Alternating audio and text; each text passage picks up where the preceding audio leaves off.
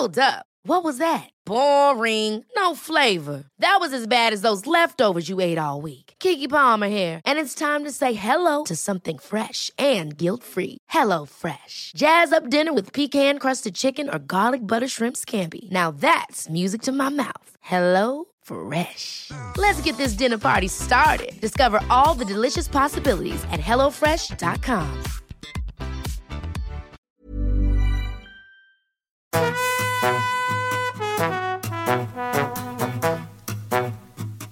estás escuchando De piel a cabeza, un recorrido por tu salud con Ana y Rosa Molina. porque sabemos que el conocimiento es la mejor medicina.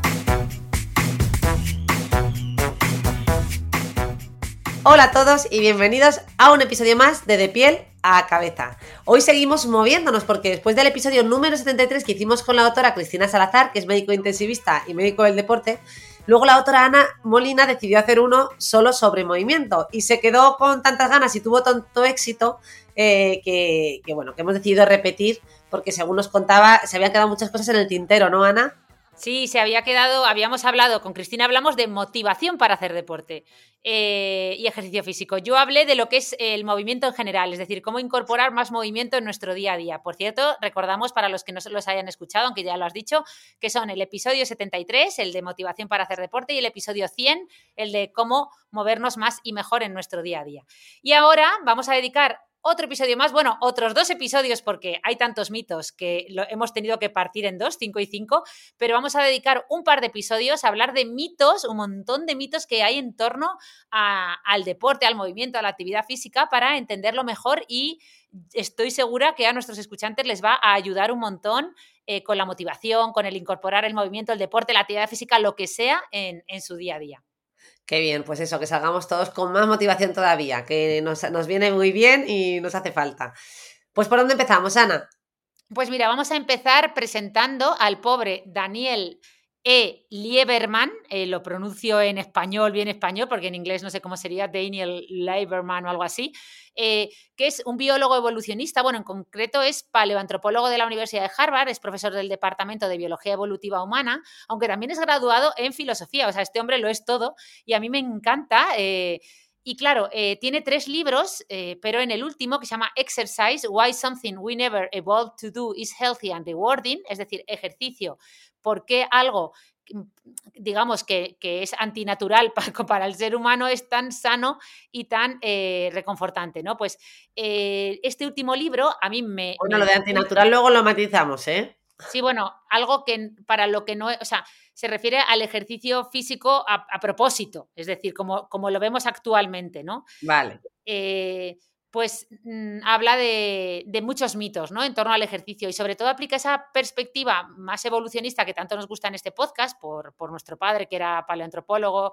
y también profesor de, todos estos temas de evolución, etcétera, pues al, al, tema del deporte y ayuda a que se entienda mucho mejor y a integrarlo más en nuestro día a día y sobre todo desmiente muchos, bueno, desmiente, sí, efectivamente desmiente muchos mitos, así que podemos eh, ir hablando de todos estos mitos, Rosa. Vale, oye, déjame que matice porque has nombrado a Daniel E. Lieberman, pero no hace tanto mencionábamos al otro Daniel Lieberman, que es Daniel Z. Lieberman, que escribió, bueno, además un libro bastante reciente, el libro de dopamina, como una molécula condiciona de quién nos enamoramos, con quién nos acostamos, a quién votamos y qué nos depara el futuro, pero que este otro Daniel del libro Dopamina eh, es psiquiatra, profesor en, en Washington y por lo que hemos podido ver, no, no tiene nada que ver con el otro. Son dos, eh, dos autores diferentes, ¿no? Porque yo pensé que serían el mismo. Cuando me dijiste Daniel Lieberman, digo, pues será el de dopamina, ¿no? Además, un libro de dopamina y otro de ejercicio físico tenía todo el sentido del mundo. Pues no, y aprovecho para recordar que el episodio que dedicamos a la dopamina es el episodio 89 que se titulaba ¿Tiene sentido el boom de la dopamina? Desmitificando y aclarando controversias, que también nos animamos a escuchar. Bueno, bueno, ya se van con muchos deberes. Venga, pues vamos a movernos y vamos a entrar en materia. Eh, ¿Cómo empezamos? Pues yo creo que diferenciando un poco conceptos que yo creo que ya, ya empezamos a, ya los habíamos aclarado en el episodio que grabamos con Cristina Salazar, el de motivación para hacer deporte, pero podemos eh, empezar volviendo a aclararlos, ¿no? La diferencia entre actividad física, ejercicio físico y deporte, porque no es lo mismo. Venga, pues cuéntanoslo. Ah, pues mira, Eh, con actividad física nos referimos a cualquier movimiento corporal, ¿vale? Pues, por ejemplo, yo ahora que me acabo de cambiar de postura, estoy sentada en el suelo, acabo de cambiar de postura, o yo qué sé, o, cuando limpias el polvo, o cuando te levantas de la silla, ¿no? Los movimientos del día. A día. Cuando subes las escaleras del trabajo, que yo ya me lo computo como ejercicio físico, pero empiezo a ver que es solo actividad. Es actividad física. Luego estaría el ejercicio físico, que es cuando haces esa actividad física con un propósito en concreto, ¿no? Con una meta, con un objetivo. Eh, es decir, y además, y además lo estructuras, es una actividad repetitiva, planificada, estructurada, como, oye, pues hoy voy a ir en bici y voy a subir este puerto o voy a salir a correr 10 kilómetros, ¿no? Eso sería ya ejercicio físico. Lo haces por, una, por un motivo concreto que suele ser el de estar más en forma. Y luego ya está el deporte, que es ese ejercicio físico, pero cuando ya se compite, eh, hay reglas, bueno, lo que todos conocemos, ¿no? Como pueda ser el fútbol, el baloncesto o cualquier deporte, ¿no? O el running, que está ahora tan de moda. Eso, pero el running compitiendo compitiendo. Muy bien, vale, pues nada, yo, yo he evolucionado del deporte al... Eh, antes hacía deporte, luego pasé a ejercicio físico y últimamente estaba haciendo más actividad física, pero no, no, no. Es mentira que es que es verdad que con los embarazos, eh, es verdad que ya no hacía tanto ejercicio físico, pasé a hacer solo dos, tres días a la semana y ahora ya he vuelto a hacer todos los días a la semana descanso uno y me noto con mucha más energía eh, y con unas defensas mejores. De hecho, estaba pensando, oye, llevo un año sin ponerme mala. Y justo hoy que vamos a grabar este podcast, me he puesto mala. O sea, que a ver si me hablas también de los mitos relacionados con esto. Pero lo has clavado y eso, por cierto, más que un mito, es, es una paradoja. Fíjate, a mí es la paradoja más grande que, eh, que existe con el ejercicio. Es decir, como algo que a priori identificas con que te va a quitar energía o te va a cansar, te puede dar tanta energía en tu día a día. O sea, efectivamente, yo lo he contado muchas veces que la época de pandemia que, dejé de hacer ejercicio físico, me movía muy poco, eh, etcétera, además de, engordar, sentirme peor, eh, estar más baja de ánimo, sobre todo notaba que a partir de las 4 de la tarde ya no era capaz de hacer nada nada útil, eh, estaba cansadísima y fue empezar a incorporar el ejercicio físico y es que ahora, mira, estamos grabando esto a, a las 10 de la noche, Rosa, y estoy como una moto, a ver quién me acuesta. Así de hacer deporte tarde. Pero eso yo lo noto, ¿eh? Yo voy a otro tipo de horarios, eh, que es cuando el, impasse entre que salgo del trabajo y salen los niños del cole, y voy siempre muerta, con muy poca energía, y salgo de, ahí como si me hubiera tomado tres cafés. Digo, es que es el equivalente, vamos. Eh, no entro como no puedo, no puedo. Y luego ya a los 10 minutos ya estoy, ya estoy entonada y ya puedo con todo. Por cierto, una curiosidad.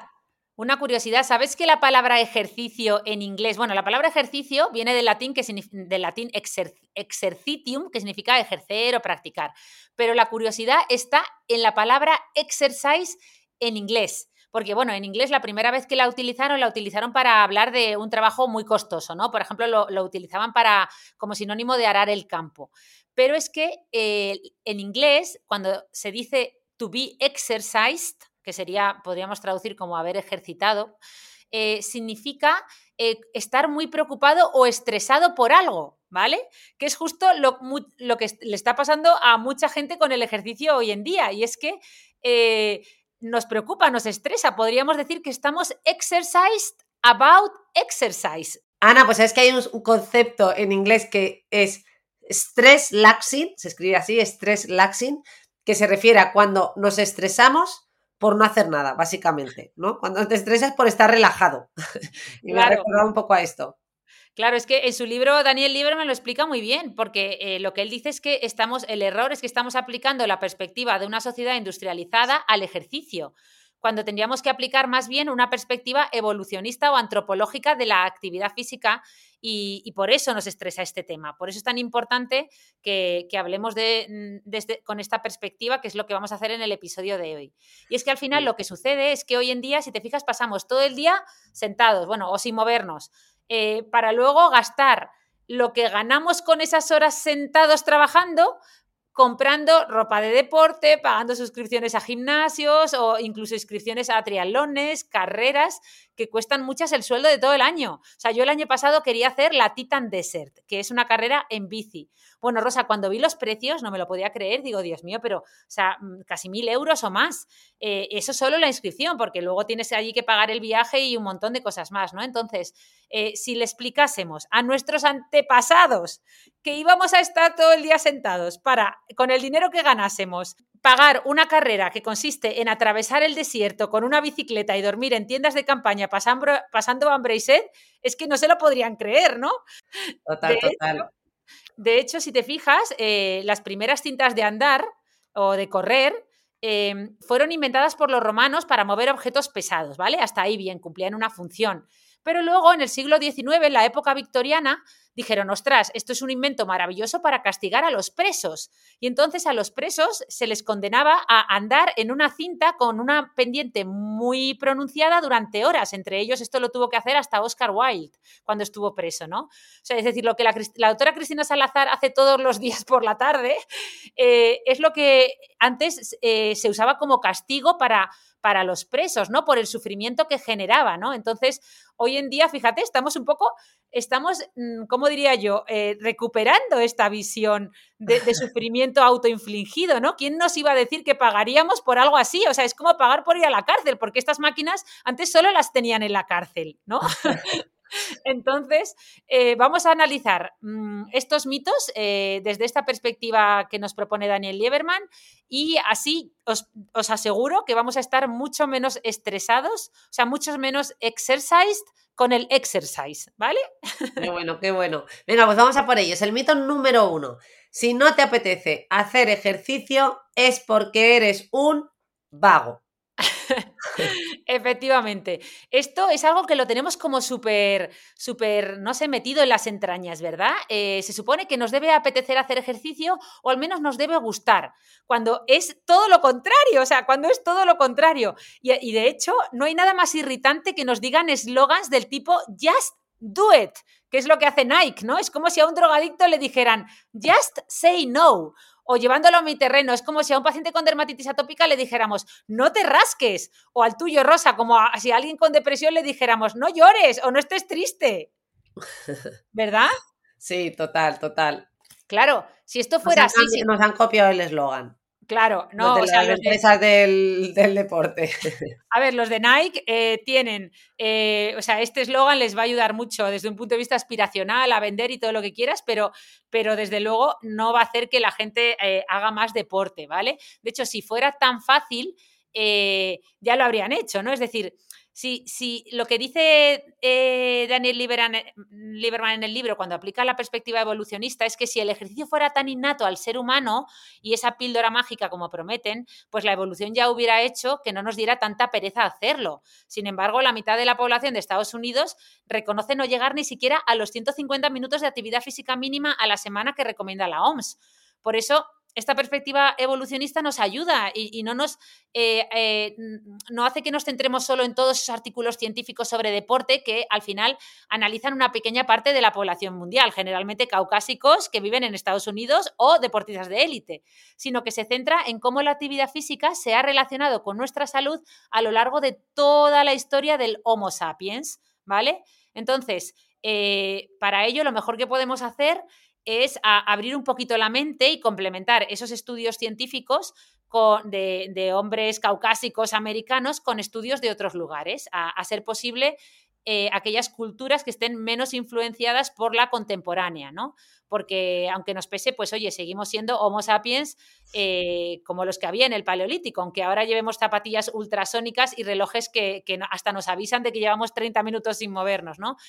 Y eh, lo que se ha visto en los estudios de las pocas tribus cazadoras recolectoras que aún quedan por el mundo, como los Hatzas, que están en Tanzania, o los, o los Simane, se ha visto que un día típico para ellos es, Rosa, atención, siete horas de movimiento ligero eh, y una hora de trabajo más o menos intenso, una actividad vigorosa, ¿vale? Pero el resto del día lo pasan sentados, ¿vale? Reposando, descansando. Eso sí, ellos no suelen estar más de 20-30 minutos sentados sin tener que moverse a hacer alguna pequeña tarea, ¿no? Entonces, Analiza un poco esto. Hemos dicho siete horas de movimiento ligero y una hora de movimiento intenso. Esa es la media, ¿vale? En, la antigüedad y en las tribus cazadoras recolectoras que quedan hoy en día. El resto del tiempo sentados, descansando. Entonces, ¿esto a qué te suena, Rosa? Porque a mí me suena muy parecido a la vida de un trabajador medio, pues yo que sé, un agricultor o alguien que, yo que sé, alguien que trabajase eh, hace unos años cuando, cuando aún no trabajábamos todos delante de un ordenador sin movernos, ¿no? Totalmente, sí, sí, sí. Yo estaba, estaba pensando que, que, tú y yo hicimos una promesa de que el próximo podcast los grabábamos moviéndonos, paseando, pero aquí seguimos, delante de una pantalla y sentadas. Bueno, yo he estado a punto de hacerlo porque llevo todo el día haciendo reuniones con la cinta de andar que tengo debajo de la mesa.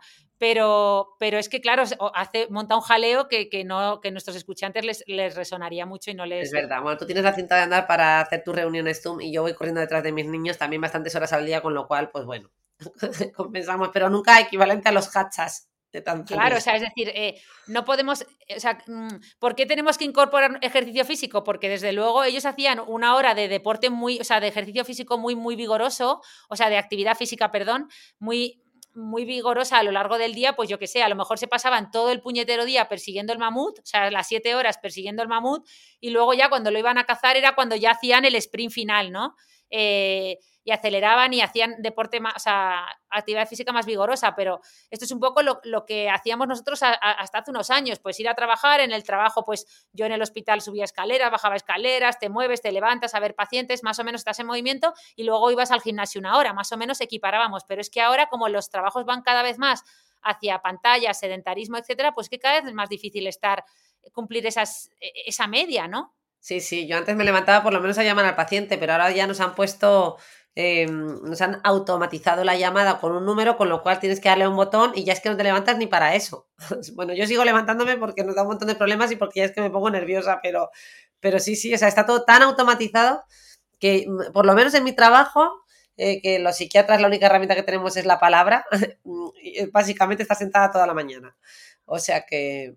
Bueno, eso, eso está bien. Eh, bueno, está mal desde un punto de vista de actividad, pero recuerda que está bien desde un punto de vista de ley oficial de protección de datos. Porque antes, yo ahora me acuerdo de hace unos años cuando salíamos a grito pelado: Perico Delgado, acuda a la consulta de enfermedades de transmisión sexual. Y te tenías que levantar ahí delante de todo. O sea que eso es por. Eh, de hecho, ahora, Rosa, ni se te ocurra llamar a un paciente por su nombre. Bueno, y también te diré que yo un poco por sentido común decía solo el nombre, porque a ver, en la sala de espera había dos. Pues si era Carmen, no iba a ser justo quiero decir que no, no había mucha confusión, ¿no? Que claro, pero es que en una sala de espera de dermatología hay más de dos, ya te lo digo yo. bueno. Bueno, venga, eh, vamos a por el segundo mito. Si no haces ejercicio, casi no consumes energía. Pues sí, esto es otro, esto es otro mito y además de los más difíciles de, bueno, no de los más difíciles de entender, pero sí en los que vamos a meter más tecnicismos, ¿vale? Eh, para entenderlo, mira, eh, lo mejor es conocer una medida, bueno, varias medidas. La primera va a ser lo que se llama el PAL, ¿vale? P-A-L. En inglés, Physical Activity Level, o en castellano, el nivel de actividad física, ¿vale? Este PAL, este, esta medida, este acrónimo, fue desarrollado tras la Segunda Guerra Mundial por la FAO, la Organización de las Naciones Unidas para la Agricultura y la Alimentación, ¿vale? Y no es ni más ni menos que un ratio que mide la cantidad de energía, es decir, de comida, que una persona necesita ingerir según su tamaño o su peso, ¿vale? Es decir, un ratio entre la cantidad de energía que quemas en un día dividido por la que quemarías si no te movieras de la cama, ¿vale? Imagínate. Entonces, eh, para una persona sedentaria, este ratio está alrededor de 1,4. Para una persona moderadamente activa está en torno a 1,7, 1,9, pero si está por encima de 2, es que haces mucha actividad física intensa al día, es decir, te mueves tanto que necesitas ingerir el doble de lo que necesitarías ingerir si no te movieras de la cama, ¿vale? Vale. Entonces, fíjate que los cazadores, los estudios que se han hecho en estas tribus, hachas, etcétera, cazadoras recolectoras que quedan hoy en día, se ha visto que de media tienen un PAL o un nivel de actividad física, un ratio de 1,9 eh, en mujeres y uno, y bueno, y dos en los hombres, ¿vale? Es decir, lo que tendría una persona hoy en día que trabaja en el campo o, que, bueno, o que hace una actividad física bastante intensa, casi, vamos, un deportista de élite, es decir, eh, una persona como tú y como yo, un mortal de los que estamos delante del ordenador, no tenemos ni un 15-20% del ratio que tienen eh, los cazadores recolectores, ¿vale? Eh, entonces, mm, vamos, o sea, básicamente ya lo hemos dicho, un cazador recolector sería tan activo como una persona que trabajase eh, en una oficina moviéndose bastante o, por ejemplo, un repartidor de correos que trabajase en la calle durante 7-8 horas repartiendo cartas, pero que luego además hiciera una hora de ejercicio físico intenso al día, ¿vale? Entonces, en 1960, o sea, hasta 1960, la mayoría de trabajos tenían un PAL eh, equivalente a un cazador recolector. Porque es que requerían actividad física. El problema es que hoy en día menos de un 20% de los trabajos requieren actividad física, ¿vale? Ahí está el problema. Eh, entonces, ya hemos entendido este primer concepto, que es el PAL, pero para entender por qué somos vagos, entre comillas, evolutivamente hablando, es más importante aún entender eh, el alto coste que tiene eh, el hacer supuestamente nada para nosotros, ¿vale? Lo que, lo que, tú, decías, lo que tú decías en el enunciado. Es decir, eh, tenemos esa idea de que hacer, no hacer nada pues hace que no consumas energía o no necesites ¿no? alimentarte casi porque casi no consumes calorías. Pero es que es, es impresionante, es todo lo contrario, fíjate. Eh, hay otro, otro acrónimo, perdón, que esta parte es, va muy de acrónimos, que es el M, o sea, el RMR, o Resting Metabolic Rate. En, castellano, en cristiano, sería tasa metabólica en reposo, ¿vale? Que no es lo mismo, mucha gente lo confunde con el famoso NIT, que ahora está muy de moda en redes sociales, todo el mundo habla del NIT, del NIT. El NIT, eh, eh, NEAT, eh, en castellano escrito significa Non-Exercise Activity Thermogenesis y son todas aquellas acciones que realizamos en nuestro día a día y que no se consideran actividades deportivas como tal o actividades de ejercicio pese a que requieren un esfuerzo físico, ¿no? Pues sería una actividad física, es decir, mover, eh, por ejemplo, el NIT sería hasta incluso mover el dedo en el móvil para hacer scroll, ¿vale? Bueno, Ana, yo creo que ahora mismo eh, el RMR, el NIT de nuestros escuchantes, o sea, está elevado, porque solo procesar todos estos acrónimos ya cuenta como... Bueno, pues olvidaos como consumo metabólico, está aumentando nuestro consumo, pensar que está aumentando el consumo metabólico cerebral.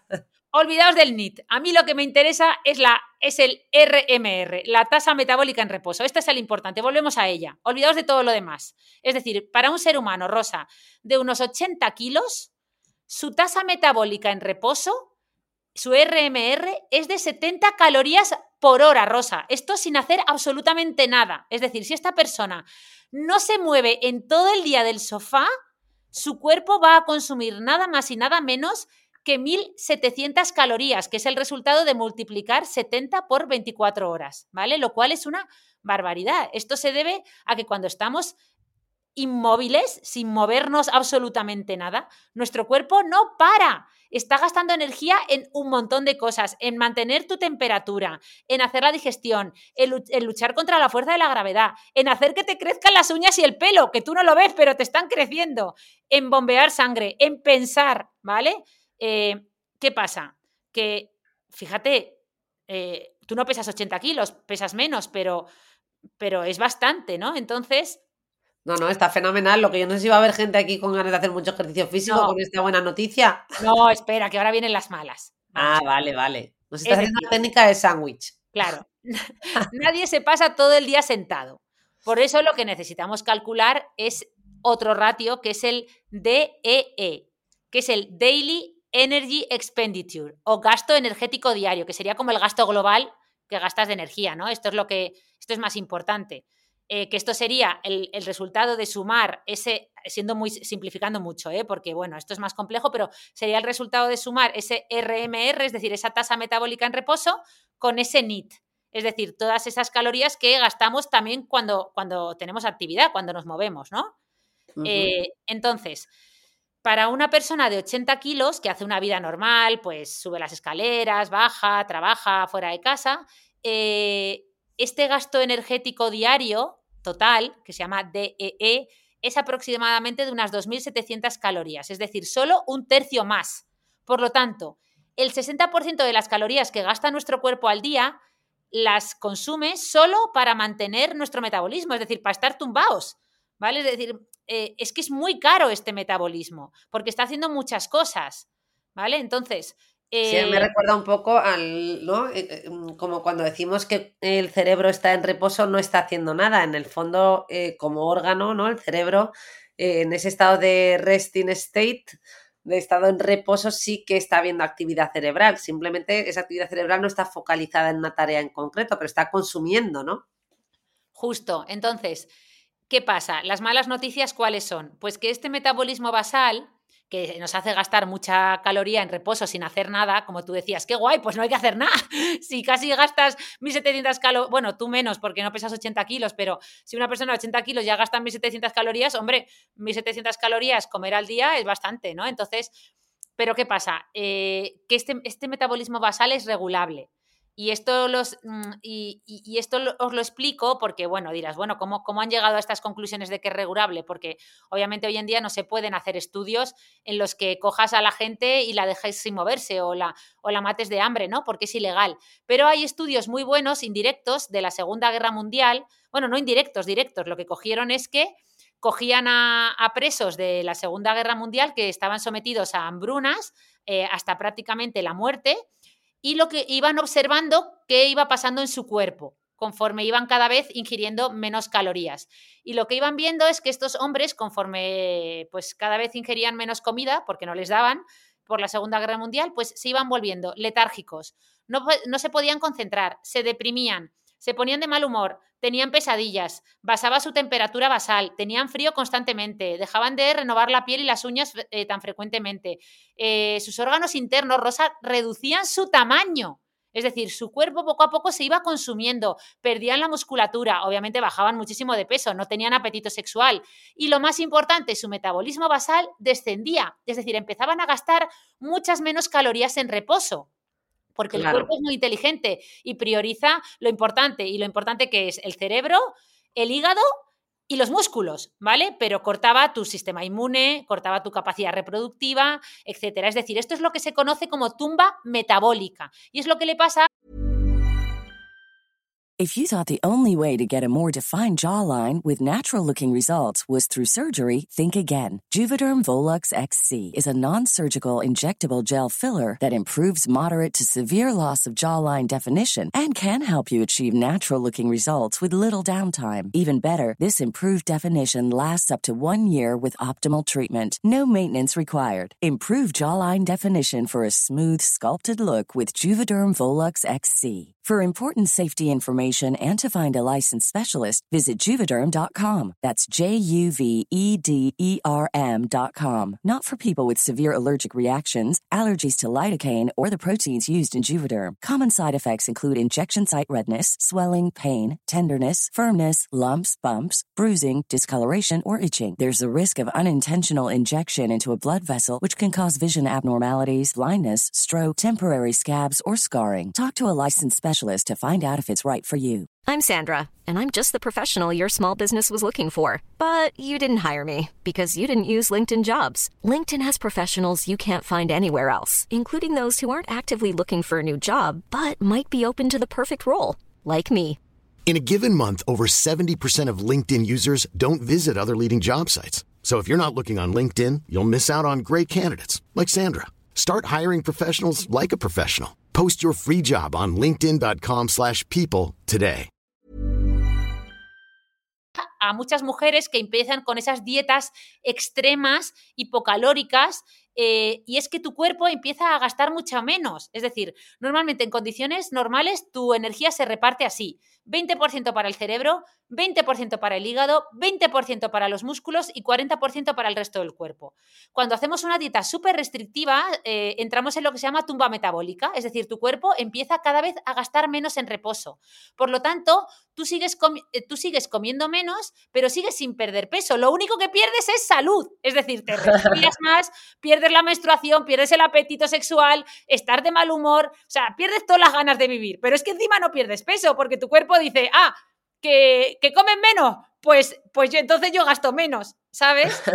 E, entonces, eh, ¿qué pasa? Que encima, eso es ¿por qué le llama tumba metabólica? Porque es que e, es, sembrar tu propia tumba, porque como encima vas a perder masa muscular, que es una de las cosas que ya hemos dicho que más energía consume en reposo, hemos dicho que el 20% va para el cerebro, 20% para el hígado y 20% solo para los músculos, cuando vuelvas a una dieta normal, tu metabolismo eh, basal va a ser menor, tus músculos van a ser una de chichinabo y, encima pues vas a ganar peso aún más rápido, el famoso rebote de las dietas hipocalóricas o restrictivas. Por ahí también se dice esto de que, em, es que no sé cómo era el titular, ¿no? Pero que al final la gente que hace más dieta a lo largo de la vida eh, no precisamente es la que luego, o sea, tiende a haber más sobrepeso, o sea que mm, no sé cómo explicar. ¿no? Sí, sí, es, es precisamente por esto. esto. Si tú quieres eh, perder peso fácil, eh, mm, gana musculatura. Muévete más. O sea, aumenta tu, tu tasa metabólica, aumenta tu NIT, aumenta todo, tu, tu metabólico en reposo, porque encima es que te vas a encontrar mejor, porque tu cuerpo va a decir, ostras, y, y come, y come más. O sea, vas a tener ¿no? Mm, Sí. energía para hacer todo, vas a tener un sistema inmune fuerte, vas a tener capacidad reproductiva, vas a estar alegre y además esos músculos van a quemar calorías, pero no hagas esas dietas restrictivas que no tienen ningún sentido. Y todo esto nos sirve bueno. para entender por qué el ser humano, evolutivamente hablando, ha evolucionado para ser lo más inactivo posible cuando no es necesario gastar energía. O sea, por- porque nosotros tendemos a la ley del mínimo esfuerzo si no es necesario para vivir, ¿vale? Eh, y claro, es lo que está pasando ahora.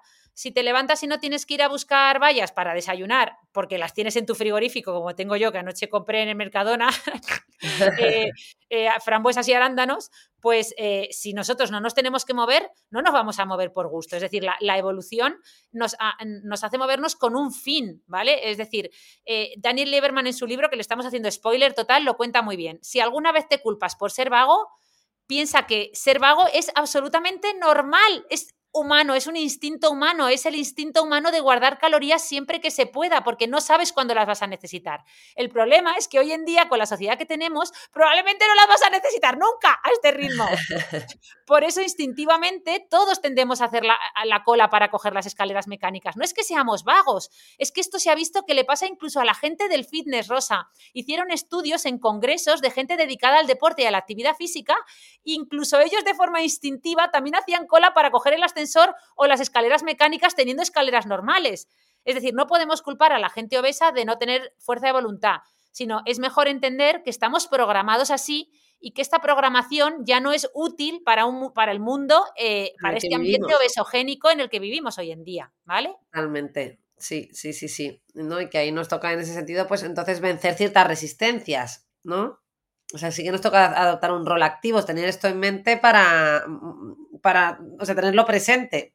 Porque es lo que tú dices, que por inercia coges el ascensor o coges la escalera cuando, ¿no? O sea, perdón, al revés, eso, la, la escalera mecánica quería decir, o el ascensor en vez de subir eh, caminando. De hecho, eh, yo el, eh, ahora que ya intento subir siempre caminando, y lo contamos en el episodio de movimiento, una vez que poco a poco vas haciendo el cambio, eh, llega un momento, después de, a mí me ha pasado después de unos tres meses, porque al principio siempre terminaba sin darme cuenta, o lo hacía de forma proactiva o terminaba en el ascensor. Y ahora ya es raro que termine en el ascensor. O sea, mi cuerpo se va a las escaleras. El otro día llegaba cargada de maletas, que al final ya tuve que coger el ascensor porque eso era demasiado para las escaleras, y mi cuerpo se fue a las escaleras, ¿sabes? Y en el metro mi cuerpo se va a las escaleras. O sea, que por fin... eh, Ya el cuerpo te lo pide, pero bueno, hay que reconocer yo que muchos días voy en modo supervivencia, digo, me lo merezco. Digo, me lo merezco. mírala, mírala. ¿no? Salgo cansada y lo pienso, digo, mm, yo que vivo en un quinto, digo, venga, cinco plantas para arriba, digo, no, no, me merezco el ascensor, que tengo muy cansada. bueno, venga, no voy a- eh, que, que nos vamos por los cerros de Úbeda, vamos a seguir con esos mitos. Mm, Yo tengo aquí uno que me gusta mucho, que es el tercer mito, sitting is the new smoking. Estar sentado es la nueva forma de fumar, ¿no? Bien, pues este, eh, fíjate, esto es una cosa que ya comenté porque es uno de los titulares, eslogans que más se oyen hoy en día, que más se escuchan, eh, y me sorprendió cómo Daniel Lieberman en su libro decía que no, que esto es un mito, o sea, que sentarse para nada es el nuevo smoking en el sentido evolucionista, es decir, eh, porque ya hemos visto que los, los antepasados o los cazadores recolectores pasan el tiempo que no están en movimiento, están tumbados o sentados, vamos, que es que no lo dudan. Eh, entonces, mm, pero también tiene parte de cierto. O sea, quizá habría que matizarlo. Habría que decir, en vez de sitting is the new smoking, habría que decir eh, being sedentary is the new smoking. Es decir, ser sedentario es el nuevo fumar. ¿Vale? Eso sí. Eh, lo que está claro es que cuando estamos sentados gastamos menos calorías que estando de pie. Eh, es decir, eso está claro, es mucho menos costoso para nuestro cuerpo. En ¿Es una concreto, equivalencia en cigarrillos o no? No, eh, no, pero, pero sí que tengo una equivalencia en el sentido de que estar de pie gasta un 10% más de calorías que estar sentado, ¿vale? Hombre, No te lo he dicho porque justo hace poco eh, revisé un estudio que eh, voy- creo que la cantidad era esta, eh, pero comparaba la soledad con el número de cigarrillos. Y, decía que la soledad equivalía a, las consecuencias físicas y psicológicas a fumarse 15 cigarrillos. Y digo, a lo mejor vas a hacer una comparativa similar. No, pero sí, o sea, la comparativa ya está en el título, en este eslogan, ¿no? Que tiene, pues eso, es un poco controvertido porque ya te digo, eh, mucha gente lo dice, pero, mm, pero Daniel Lieberman lo que dice es que hay que decirlo con matices porque el problema evolutivamente hablando no es tanto el que nos sentemos o no, sino el cómo nos sentamos, ¿vale? De esto ya estuvimos hablando mucho en el episodio dedicado al movimiento, pero los antropólogos que han estudiado estas tribus cazadoras recolectoras en su día a día, Rosa, han documentado más de 480 formas diferentes de sentarse, ¿vale? Es decir, esta gente se sienta eh, un montón de horas, pero se sientan en un montón de formas diferentes. ¿Por qué? Porque no usan sillas. ¿vale? Como estoy haciendo yo ahora, que estoy grabando aquí en el suelo, que es mi nueva silla, ahora estoy todo el puñetero día en el suelo, en la alfombra sentada. ¿Qué pasa? Que es tan incómodo estar en el suelo que cambias mucho más de postura. Eh, en, menos de una hora eh, he adoptado un montón de posiciones, tú que me has estado viendo. Porque, ¿Por qué? Porque todas son incómodas, especialmente ¿Por qué? Por algo muy característico y muy reciente en la historia del Homo sapiens, porque mi espalda no tiene soporte. ¿vale? Y yo no estoy acostumbrada a no tener un soporte para la espalda. ¿Vale? Y esto quizás es una de las cosas que más daño nos ha hecho eh, evolutivamente hablando, porque claro, mm, eh, los estudios, por ejemplo, han visto que los habitantes de Kenia, que no usan sillas con respaldo, eh, simplemente se sientan en el suelo, tienen la musculatura de la espalda, Rosa, entre un 20 y un 40% más desarrollada que la gente que sí que usamos respaldo en la silla de forma habitual. Es decir, tienen la espalda más fuerte y por ende muchos menos dolores por ello. Eh, que ya sabes que el principal motivo de consulta hoy en día en las consultas de trauma, rehabilitación, fisio, etcétera, es el, el famoso dolor de espalda baja, el dolor lumbar, ¿no? Entonces, esto nos termina llevando a un círculo vicioso. Como me siento en una silla con respaldo, mi espalda se vuelve más débil y como mi espalda es más débil, me cuesta más sentarme en una silla sin respaldo y por tanto siempre busco un respaldo. No sé si a ti te pasa, pero yo cuando llego a un restaurante de estos de mesas altas que tienen banquetas que no tienen respaldo, yo es que las odio porque es que me canso. Totalmente, yo igual. Claro, pero es que eh, ahí viene el problema, es que, A mí lo que pasa es que te, estoy escuchando hablar y ya estoy, lo que es poniéndome recta, que lo que tenía era una postura que, en fin, eso ya no es ni para la musculatura, eso es que me estaba cargando mi espalda. A ver, eh, es que las sillas con respaldo, que a nosotros nos parecen algo supernaturales, como jo, una silla, ¿cómo no va a tener respaldo una silla? Pues son, son algo eh, súper novedoso, Rosa, de finales del siglo XIX. antes no existían. ¿vale? Entonces nosotros nos sentamos mucho peor. Y, la diferencia es que ellos sí pasan, los cazadores recolectores, y, hasta, hasta muy reciente en la historia, la gente ha estado mucho tiempo sentada, pero ellos lo hacían en el suelo o en sillas sin respaldo, y ni mucho menos pasaban tantos periodos, o sea, periodos tan largos en la misma postura sin moverse, porque yo al final lo digo, una silla como las de hoy en día son como una escayola para, para nuestra cadera, ¿vale? Eh, porque al final te encajas ahí y, te mueves mucho menos, ¿no? Y tienes mucho menos rango de movimiento. Entonces, eh, además, además, las tribus eh, se ha visto que cada 30 minutos más o menos se levantan. Entonces, por eso nuestro problema, y lo matiza muy bien Daniel Leverman, no es tanto sentarnos, sino el sedentarismo en general. Por eso deberíamos decir sedentarism is the new smoking, porque lo de sentarse es algo que traemos de serie, es nuestra forma innata de descansar junto con estar tumbados. Pero claro, si tú comparas a un ciudadano actual de Estados Unidos que suele hacer de media, eh, pues eso, cinco horas de actividad leve como mucho eh, y menos de un minuto o ninguno de actividad intensa con un cazador recolector que ya hemos visto que hacía siete horas de actividad leve y una hora de actividad intensa, pues es que no, no tiene nada que ver. Entonces, todo ese tiempo que nosotros ya no hacemos actividad, lo pasamos sentados o tumbados. Y esto repercute en nuestra salud porque nos inflama. Y es una inflamación de la que se llama inflamación subclínica, que no vemos, no notamos, pero va haciendo mella en nuestra salud. Em, ya sabemos, esto lo sé yo por ti. la, palabra, la palabra gatillo, que es la inflamación, ¿no? Además, ahora hay un montón de hipótesis eh, que van por esta vía de la, de la inflamación de bajo grado también, en investigación, ¿no? En el campo, por ejemplo, nuestro de salud mental se está investigando mucho en, sobre todo en depresión, aunque también en, otros trastornos.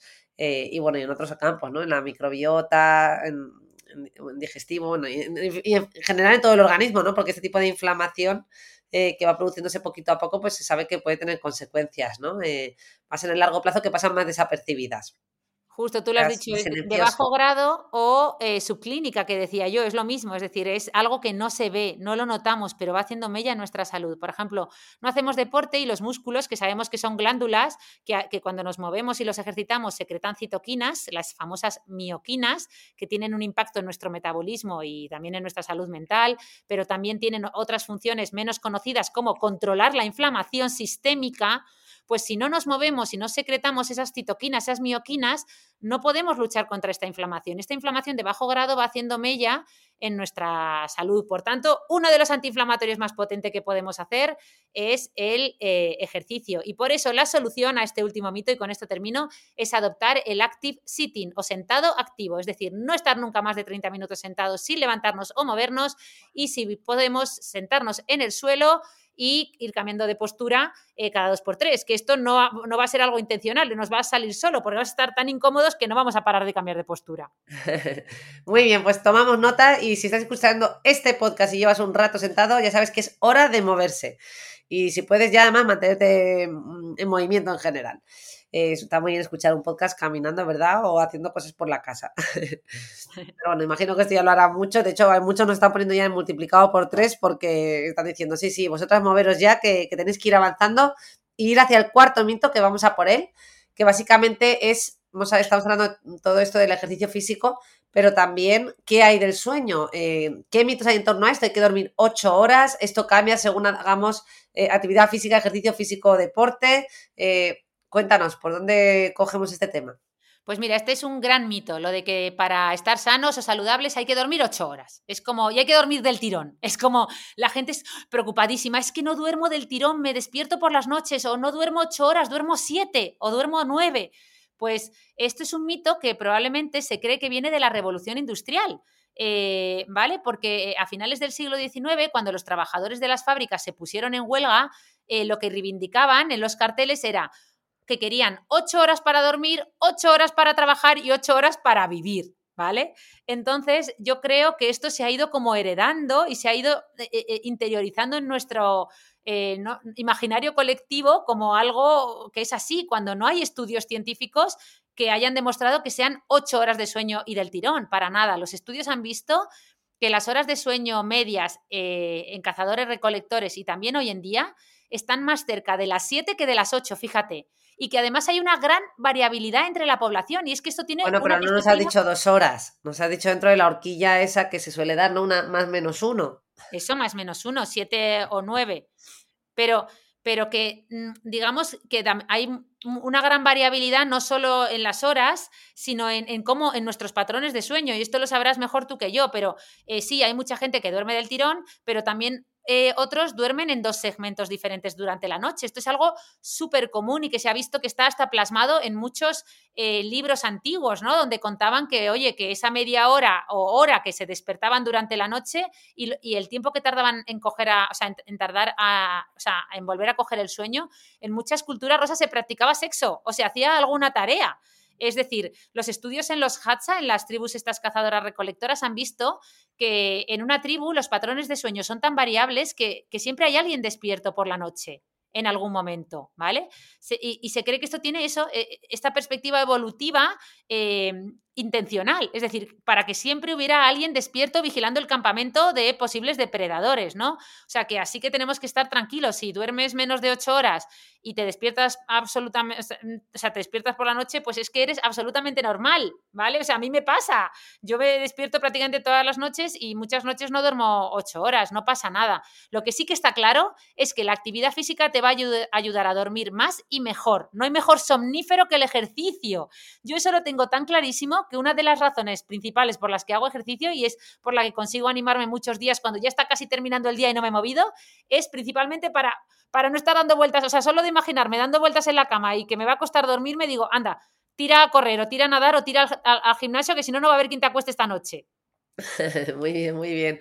Pero luego también cuidado con no hacerlo demasiado tarde, ¿no? Que hemos dicho que nos activa y a veces si lo haces, mm, bueno, no creo que haya mucha gente entrenando a las 10 de la noche que se acueste a las 11, pero pero bueno, hay gente que sí, que va a las 9 y automáticamente cena y a la cama y te puede haber dejado un poquito activado, ¿no? También. Sí, eso no, eso no. un poco ese equilibrio.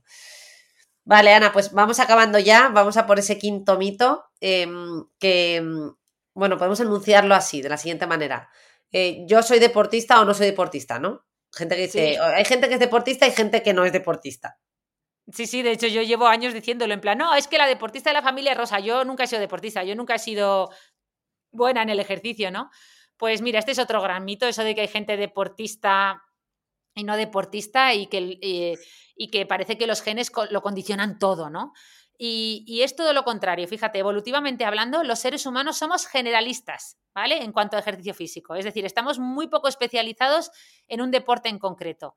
Eh, y la mejor noticia para entenderlo es que nuestros, o sea, nuestros genes condicionan nuestras capacidades eh, físicas o de deporte, etcétera, solo un 50%, ¿vale? El resto es modificable.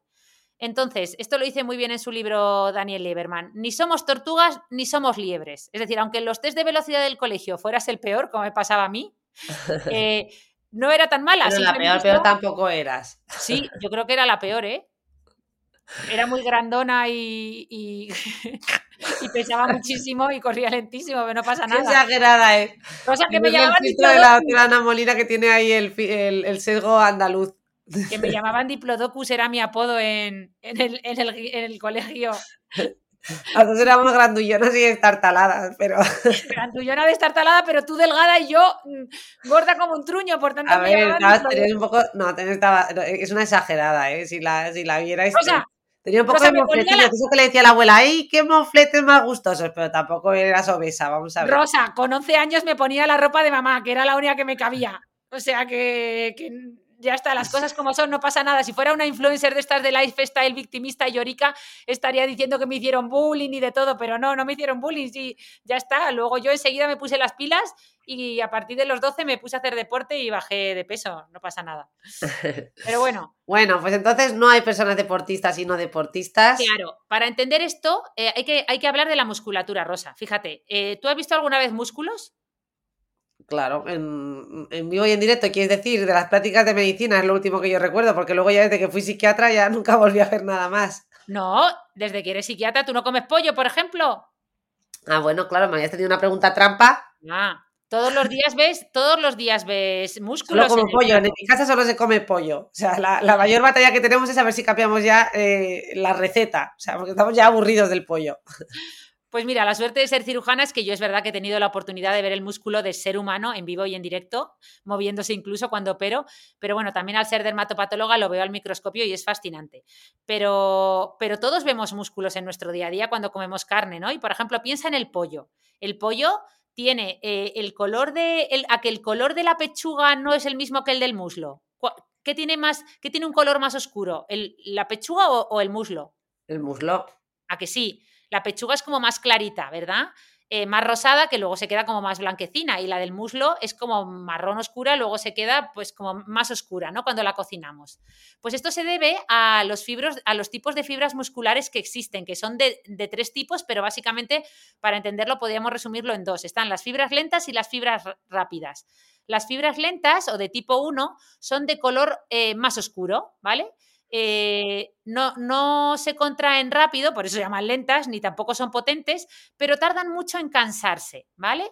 Mientras que las rápidas o de tipo 2 son de color más blanquecino y eh, efectivamente, como dice su nombre, son más rápidas, generan mucha potencia, mucha fuerza en poco tiempo, pero se fatigan enseguida, ¿vale? Entonces, esto se ve muy fácil en el pollo. ¿Qué pasa con los muslos del pollo? Pues que son las patas. Tienen una carne más oscura porque principalmente necesitan en las piernas, las aves, eh, necesitan tener eh, fibras lentas porque necesitan estar todo el día de pie moviéndose sin, sin parar y no cansarse. Mientras que las pechugas, que son las alas, son de color más claro porque lo que necesitan es muy de vez en cuando, muy pocas veces, generar de repente mucho aleteo que sea muy potente para moverse un poquito más, pero se fatigan enseguida, ¿vale? Entonces, ¿qué pasa en un ser humano? Que la mayoría de nuestros músculos eh, al nacer tienen, o bueno, en general, tienen un 50% de fibras rápidas y un 50% de fibras lentas. Es decir, somos generalistas. A partir de ahí podemos ir hacia donde nos dé la gana.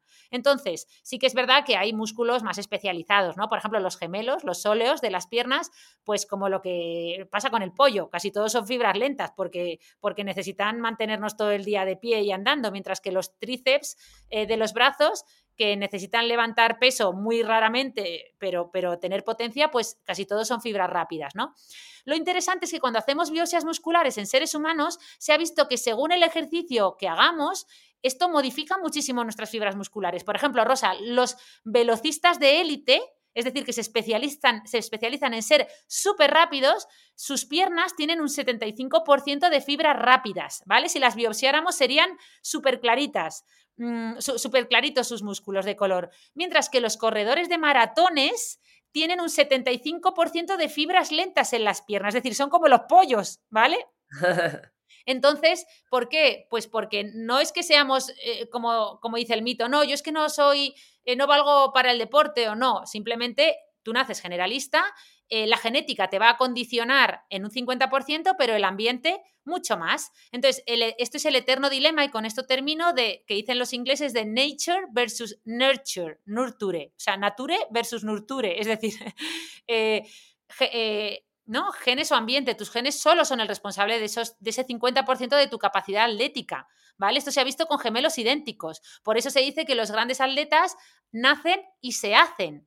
La gran ventaja evolutiva que tenemos los seres humanos es esa precisamente, que no estamos especializados en nada. Podemos especializar nuestro cuerpo hasta, o sea, a lo que queramos, a ser velocistas o a ser maratonianos, pero también podemos ser generalistas y practicar un poco de todo. O sea, es una, es una suerte, ¿vale?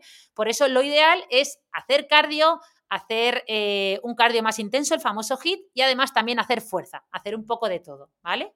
Muy bien, pero yo vuelvo a invitar a nuestros escuchantes que, a que oigan el episodio con la doctora Salazar, porque ahí también contamos estos matices, ¿no? Cómo la genética eh, en realidad pues no determina, pero sí puede modular, por ejemplo, cuando ya hablamos de alta competición, así ah, que ya nos hablaba de ciertos matices de, ¿no? Pues valores como el VO2 max, eh, que es el consumo máximo de oxígeno que podemos alcanzar, eh, pues sí que está eh, modulado por un componente genético y por así decir sí que podría ir un poquito en desventaja por mucho que entrene frente a otras personas, ¿no? No, ya lo hemos dicho. Un deportista de élite nace y se hace, es decir, eh, nace con esas condiciones físicas mm, mejoradas para, o sea, ¿no? Está muy predispuesto, muy bien predispuesto para el, para el ejercicio físico, pero es que además luego se entrena mucho. Pero, pero eso no significa que el resto, pues yo, por ejemplo, que no creo que haya nacido con mucha predisposición genética para ser una buena deportista, pero eh, sí que no puedo decir eh, yo no soy buena en el deporte, porque si, si toda la parte ambiental la trabajo, como estoy haciendo, y al final, claro, que, que, que, eres, que mejoras, ¿no? Y eso es lo que tenemos que cambiar, esa mentalidad derrotista de yo es que no, yo no valgo para el deporte. No, tú sí vales. Tú tienes un 50% de ambiente que puedes modificar y si te pones, mm, vales como todos. Efectivamente, y nunca es tarde y te puedes poner ya, si nunca lo has hecho, ¿verdad? Hoy leía la noticia de Verdelis, la influencer esta que tiene 7 o 8 hijos, ya he perdido la cuenta, que ha hecho la última maratón en 3 horas. La, era un artículo que le hacían en el mundo, en el país, no me acuerdo. Pues fíjate, y se puso a correr en pandemia hace tres años. Pues, y tiene todos los hijos que tiene. Pues oye. Eh, Todo es posible. bueno, pues ya sabéis. Eh, a, a seguir moviéndonos que, bueno, que, no hay excusas, ¿no? Con todos estos mitos y todo lo que hemos ido contando y lo que os seguiremos contando porque es un tema que vamos a, a seguir tratando en este podcast. Y con esto nos despedimos. Eh, muchas gracias a todos. Os, agradecemos vuestros mensajes, vuestros comentarios, vuestras estrellitas. Sí, sobre todo, Rosa, déjame decir que os agradecemos lo de las estrellitas, porque no nos habíamos fijado en lo de las estrellitas y desde que yo os pedí que nos pusierais cinco estrellas en Spotify, nos habéis puesto un montón. Gracias a vosotros el podcast está teniendo un poquito más de visibilidad. O sea que si por favor ahora nada más terminar, os vais a Spotify o Apple Podcast y nos dais cinco estrellas, de verdad que vamos agradecidas, ¿verdad? Para los restos, para los restos, porque antes nunca lo decíamos y no teníamos casi estrellas y desde que lo hemos dicho en un par de episodios pues está subiendo mucho, así que gracias, gracias, gracias de corazón a todos aquellos que nos habéis dejado una estrellita, bueno, cinco, y, y a los que lo hagáis en el futuro, pues gracias por anticipado de corazón. Muchas gracias, pues venga, hasta el próximo podcast. Un abrazo. Adiós. Adiós.